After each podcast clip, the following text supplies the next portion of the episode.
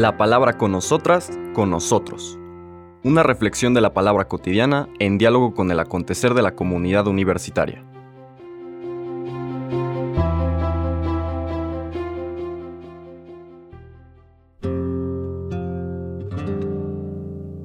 Hola, buenos días. Bienvenidas, bienvenidos a la palabra con nosotras, con nosotros.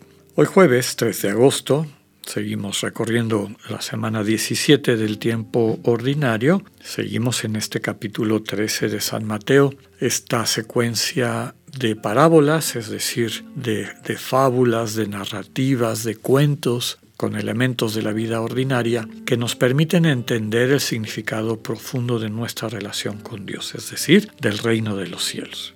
En los versículos 47 a 53 que leeremos hoy, vemos una parábola más complementaria y reafirmante de todas las anteriores. En aquel tiempo Jesús dijo a la multitud, el reino de los cielos se parece también a la red que los pescadores echan en el mar y recoge toda clase de peces. Cuando se llena la red, los pescadores la sacan a la playa y se sientan a escoger los pescados. Ponen los buenos en canastos y tiran los malos.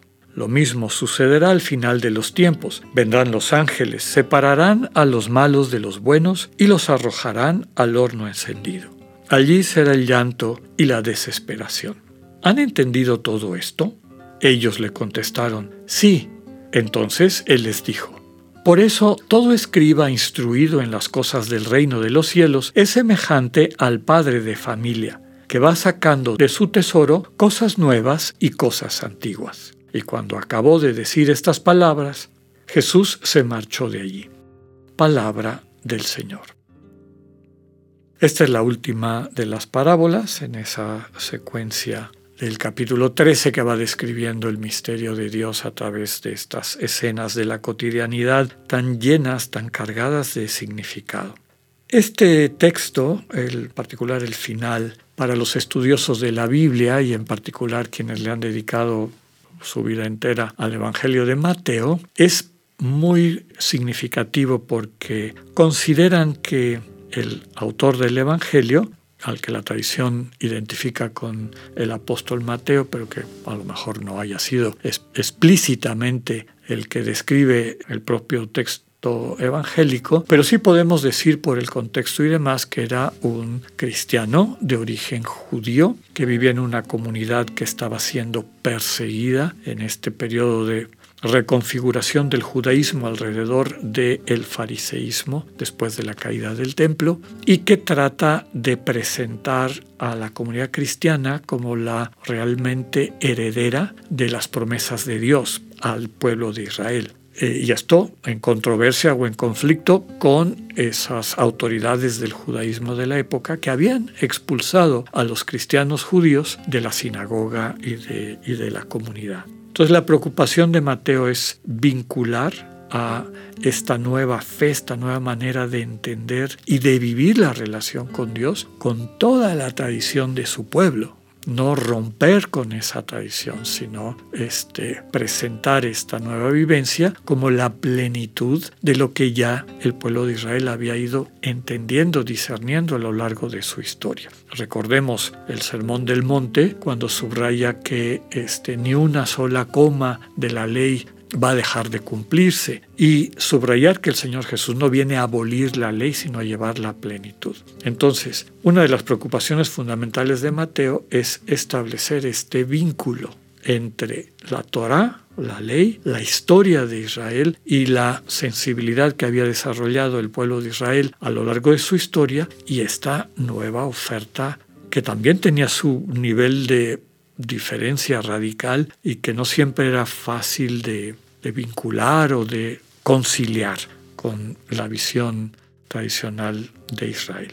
Y eso es lo que él hace. Por eso al final cuando dice, todo escriba instruido en las cosas del reino de los cielos, es decir, el autor del Evangelio, es semejante al padre de familia que va sacando de un tesoro cosas nuevas y cosas antiguas.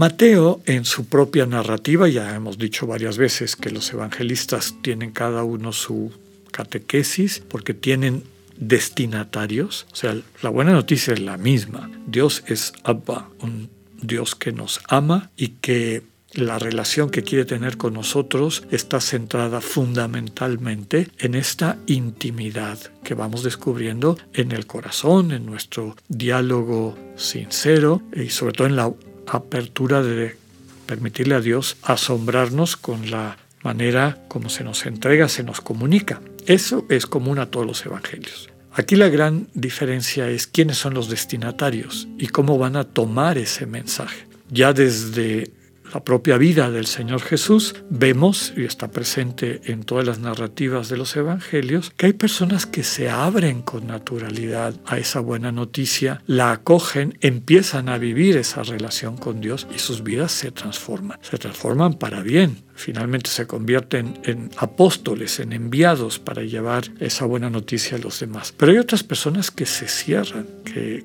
que, no, no pueden captar, están tan vinculados, vinculadas a estos referentes de seguridad a veces ritual, cultural, legalista, que el propio miedo que tienen de soltarse de esa seguridad les impide abrirse a la novedad del reino.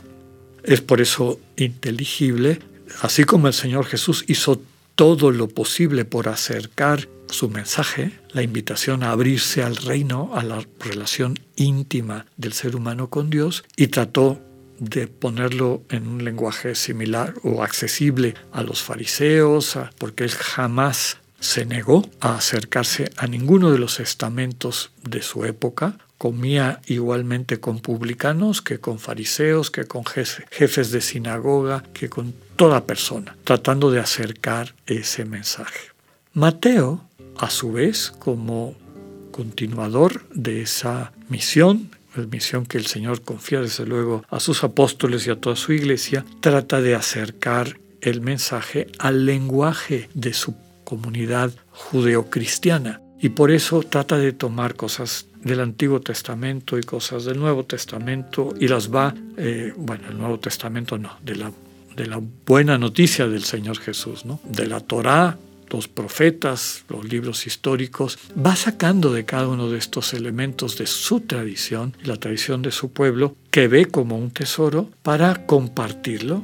Como padre de familia lo comparte con aquellos que están esperando ser nutridos con esta propuesta propia del Evangelio. Entonces, eso nos permite entender cómo está muy presente de manera especial en el Evangelio de Mateo algunos términos que están tal cual tomados del del Antiguo Testamento, de la Biblia hebrea, este juicio del final de los tiempos, ¿no? cómo se separarán los buenos y los malos, unos terminarán destruidos en esta imagen del horno encendido, pero habrá otros que brillarán eh, al final de los tiempos, que, serán como el sol, aquellos que han encontrado esta relación con Dios que es el vehículo o la manera de acceder a la vida plena, a la vida eterna. Es un lenguaje propio de su época, a lo mejor a la sensibilidad de otras comunidades cristianas tal vez no les quedaría tan clara o, no se sentirían en resonancia, pero el mensaje es el mismo, ya lo comentábamos el día de ayer. Entre manos tenemos algo muy importante. Si acoges o no acoges la oferta del reino, es decir, de la centralidad del Dios que te ama en tu vida, pues te estás jugando la vida definitiva. Pidámosle al Señor la gracia de poder traducir a nuestro lenguaje y sensibilidad contemporánea este mensaje fundamental, el amor que nos transmite la vida eterna y el egoísmo que nos priva de esa vida. Que tengan un buen día, Dios con ustedes.